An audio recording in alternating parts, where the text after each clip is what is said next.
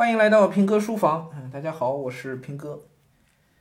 哎，感慨一句啊，读书这个事儿啊，你随便翻一翻和坐在书桌前认真读啊，真的是不一样。《小窗幽记》这个书啊，我之前一直是随便翻翻啊，这段时间认真读，而且还不止认真读，我其实在抄书。哎，每天早上到办公室呢，就嗯，平时也要练字嘛，我就拿着这个《小窗幽记》呢练字啊，毛笔、硬笔就都写。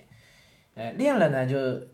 一边写一边就就心思就用进去了，心思用进去就这个书就读出味道来了，哎，比平时躺在床上临睡前读一读那感觉好多了啊。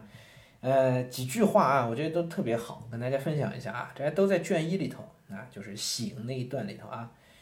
嗯，为恶而为人知，恶中犹有善念；为善而急人之，善处即是恶根。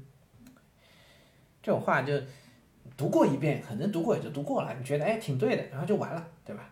如果自己抄一遍，再多想一想呢，就很有意思了。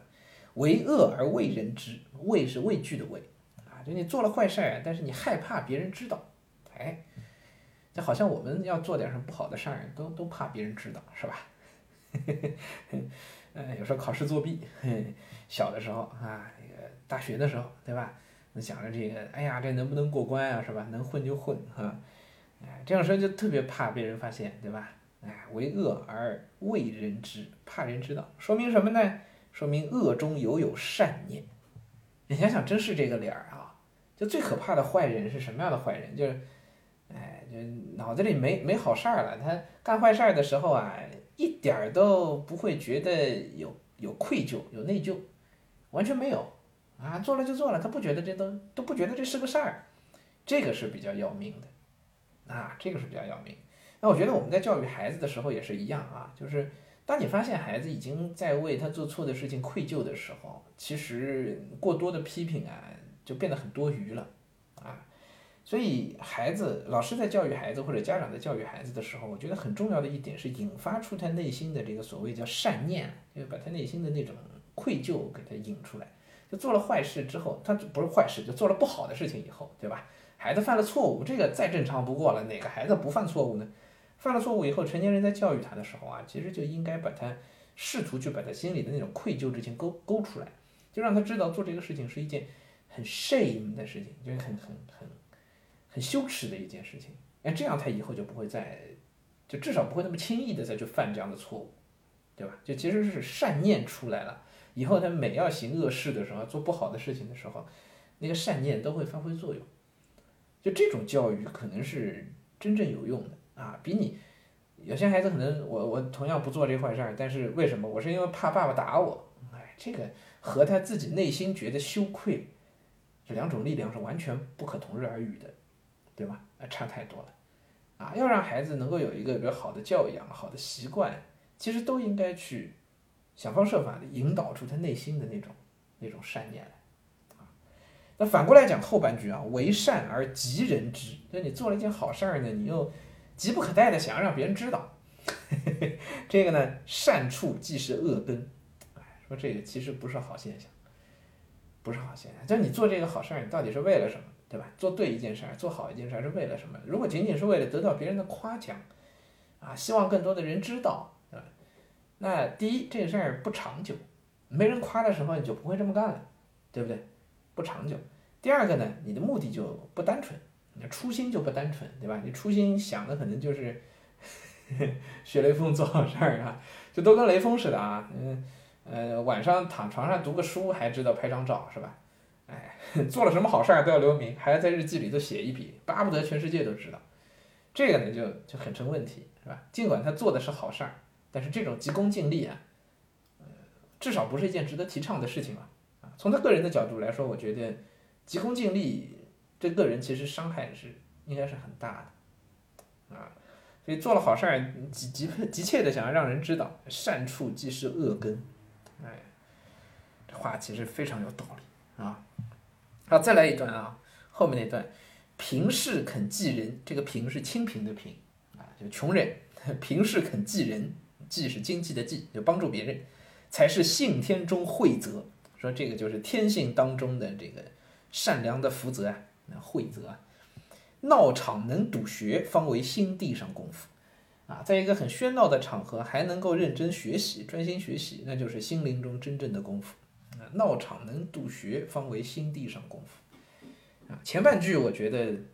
应该很多很多人都讲过这样的道理了啊！我记得《白玉经》里边也有这样的故事，就说，啊，一个国王啊，说拿出多少多少钱来，那《百喻经》嘛是佛教故事了，然后说的是拿出多少多少钱来，就是给这个呃寺院啊供养寺院，呃，那另一个人呢说他很穷啊，他一共只有没多少钱，但他基本上全拿出来了，但全拿出来也只有人家国王拿出来的一个零头都不到啊。那到底哪一个才是真正的善事呢？哎，类似这样的故事，孟子里边也有啊。呃，孟子讲到了，呃，我忘了是哪个哪个忘了忘了，那类似的故事。那么这里头其实，不论是佛教故事还是孟子里边所提到的啊，那讲的是一个呃诚心所为的一件事情，跟今天小川游记讲的这段其实是同一个道理。就是你自己很穷，你还愿意去帮助人，这才是天性中真正的那个善良。我已经有很多了，我无所谓啊。呃，对自己而言不用付出代价的这种好事啊，其实就属于非常廉价，对吧？做一个善事儿，但这个善事儿对你来说什么代价都没有，随手而为啊，那这种善善还挺廉价啊。但不是说就就不用做啊。我觉得好事儿不论大小，是吧？总是要做的啊。这不是一命二运三风水四积功德五读书嘛，是吧？这也是积功德，不论大小啊。但是和那些愿意倾其所有、付出巨大代价去帮助别人的人相比呢，这个可能是差着点滋味啊。好，这一个，嗯，我重点不是前半句，重点是后半句。闹场能笃学啊，在喧闹的场合啊，还能够认认真真的静下心来读书，方为心地上功夫。这样的人，那个心啊，才是够静的。哎呀，读完这个，今天早上抄的这个话，抄完之后，哎呀，愧疚无比啊！我自己现在就不太静得下来。当然，拉拉杂杂各种事情很多啊，但我我自己这么说呢，就显得是很为自己找借口啊。我自己也知道，也确实是在给自己找借口。呃，真正能安下心来、踏下心来读书的这个时间、这个状态啊，呃，今年就完全不如去年。去年读了读了不少书啊，今年就不行。呃，不管外部的原因吧，我觉得自己肯定是一个首要的一个因素啊。闹场能读学。做不到，其实还是修心的功夫不够啊，心地上功夫明显这功夫是没有下到位，对不对？跟大家共勉吧啊，我觉得这种沉静下来的功夫啊，倒不仅仅说是读书了，哪怕要把工作做好，对吧？也需要有一个沉静下来的一个功夫。你想教育孩子，把孩子教育好，你自己首先也得静下来啊。这也是我看到很多的，就是很多家长自己非常浮躁，非常浮躁，就是。越浮躁的家长嘛，也越容易自己感觉到焦虑了，啊，这本身也是相辅相成的事儿，是吧？啊，你自己心里比较沉静的人呢，也不容易焦虑，不容易产生这种焦虑。那么往往呢，美龄大事有静气啊，那孩子也能够被你教的就比较沉稳一些，然后遇到事情不那么慌，啊，然后人一理智不慌了啊，一理智就能够有一些好的方式去解决这些问题。啊，处事不慌，处变不惊啊，这其实都是心地上的功夫，就能够静得下来。现在我看到的是很多很多的情况，就是都都是静不下来的啊。一一得闲呢，周末呢，家长就想着，哎呀，要不出去上个培训班吧？啊，要不带孩子哪哪哪去玩一玩吧？有时候家长自己也也想玩了，是吧？也想放松一下。